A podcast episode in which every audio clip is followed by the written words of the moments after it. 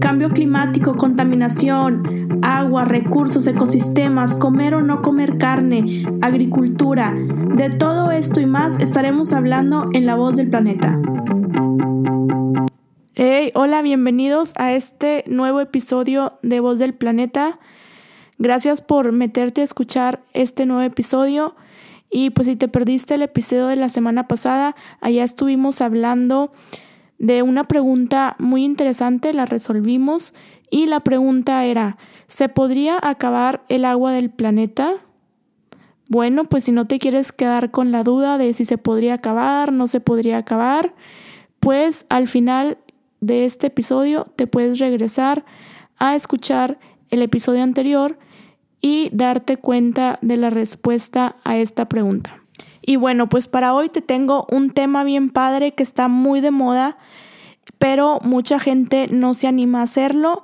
Entonces, ok, el tema de hoy es hagamos composta. Y la verdad, no soy una experta en este tema, pero creo que sé lo suficiente y te puedo aportar algo. La verdad es que a mí me han enseñado a hacer composta desde que estaba muy chiquita, desde que era una niña.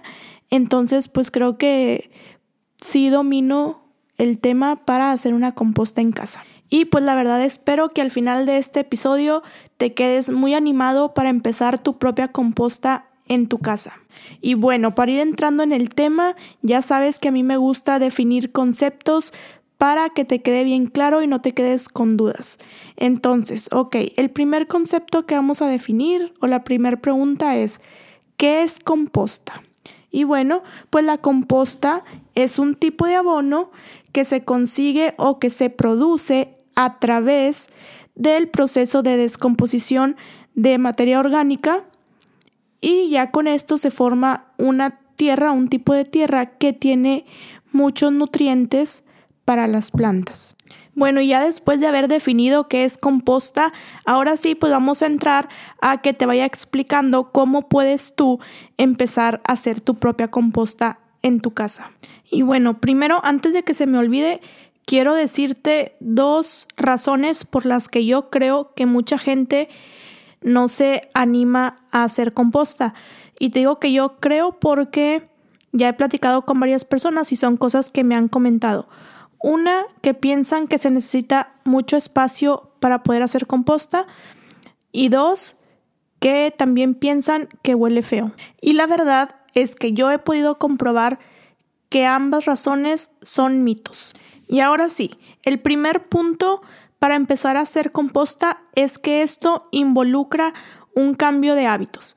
Sí, ¿por qué un cambio de hábitos?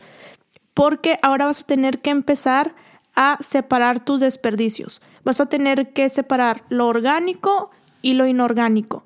Entonces puede que este proceso al principio te tome tiempo adaptarte o acostumbrarte a hacerlo, pero pues ya con el tiempo lo vas a hacer en automático. Ok, entonces ya después de que tú decidiste que quieres empezar a hacer composta, lo primero que tienes que hacer es definir el espacio en donde vas a empezar a hacer tu composta. O sea, un espacio de tu jardín o de tu patio, no sé, como tú le llames, donde vas a empezar a hacer tu composta. Porque es algo muy importante. Tienes que ver cuánto espacio tienes disponible. Hay gente que tiene poco espacio disponible, hay gente que tiene mucho espacio disponible y ya que definas, ya que definas esto, pues ahora sí puedes ahora buscar qué tipo de contenedor tú quieres usar.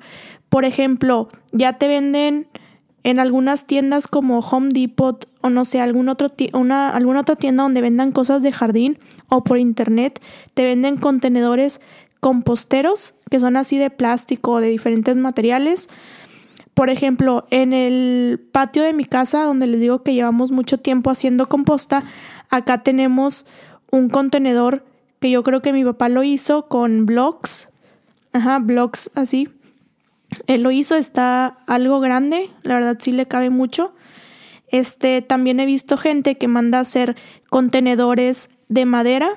Vas con un carpintero, este, y pues ya le dices tú lo que quieres que te haga para, para ahí empezar a hacer tu composta. Y tengo poco tiempo que empecé a hacer composta en cubetas. esas cubetas de plástico, no sé, por ejemplo, de pintura, o yo tenía unas cubetas chiquitas de aproximadamente unos, ay, no me acuerdo, como 5 litros, así chiquitas, me las regaló una tía, porque ella tiene un negocio y entonces en esas cubetitas le venía, le venía crema y ya cuando las desocupaba, pues me las estaba guardando y me las, me las dio para que yo las usara para algo y pues se me ocurrió ahí empezar a hacer composta. Entonces por eso les digo que aunque tengas poco espacio, como quiera puedes hacer composta porque yo estoy empleando estas cubetas chiquitas para hacer la composta.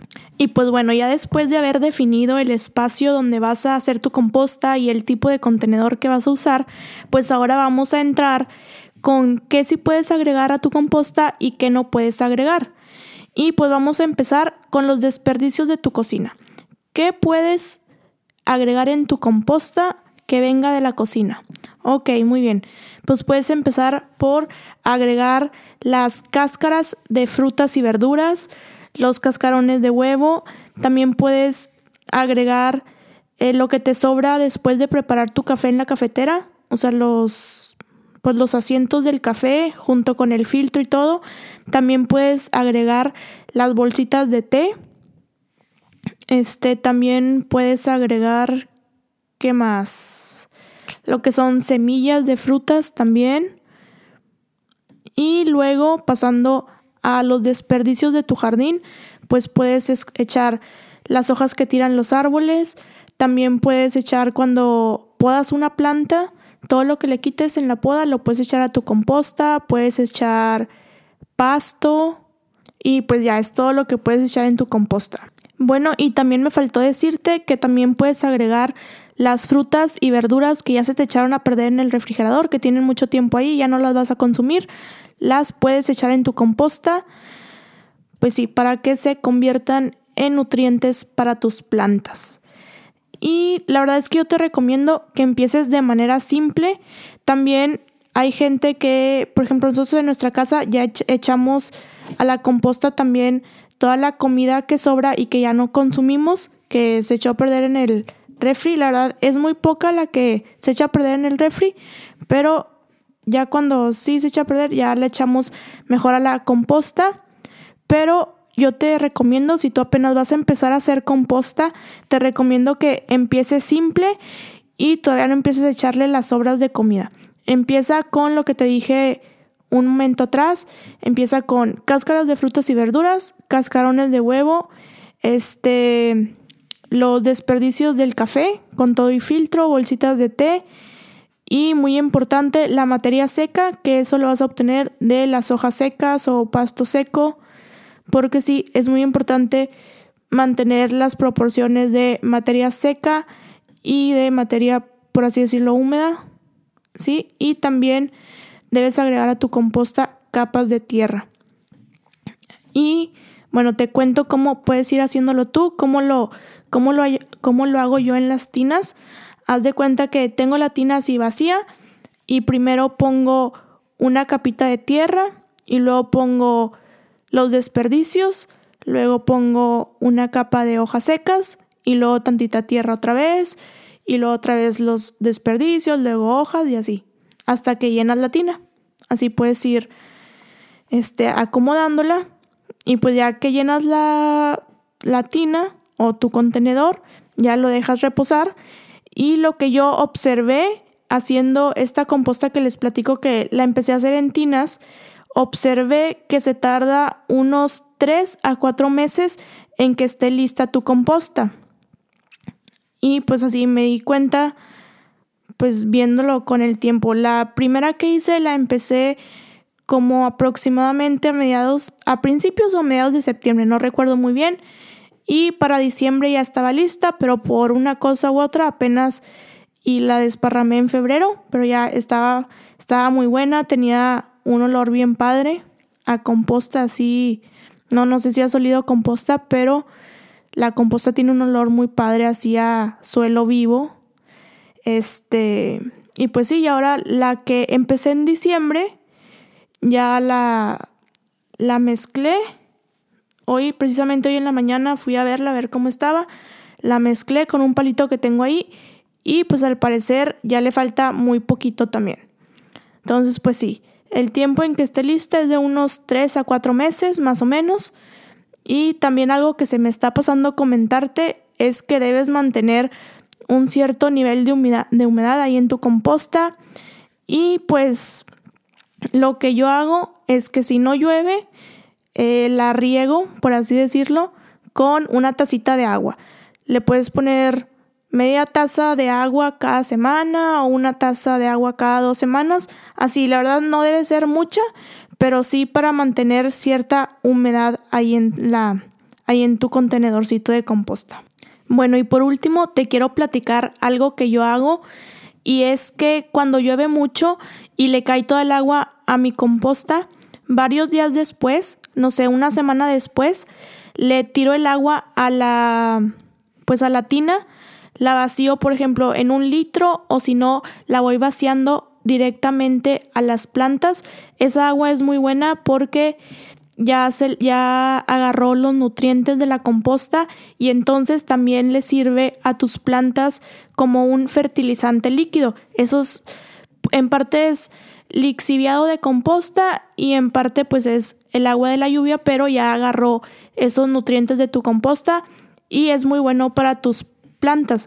Y tengo una historia que ahorita pues ya es algo chistosa para mí, pero en su momento sí me dieron una buena regañada. Y es que mi mamá se fue de viaje como dos semanas y me dejó cuidando sus nochebuenas. Era en noviembre y pues ya sabes que las nochebuenas ya cuando es noviembre ya están floreando o están a punto de florear. Y me dijo, ya se, se iba a ir de viaje y me dijo, oye, por favor, no se te vaya a olvidar regar mis nochebuenas porque pues ya están en su mero punto.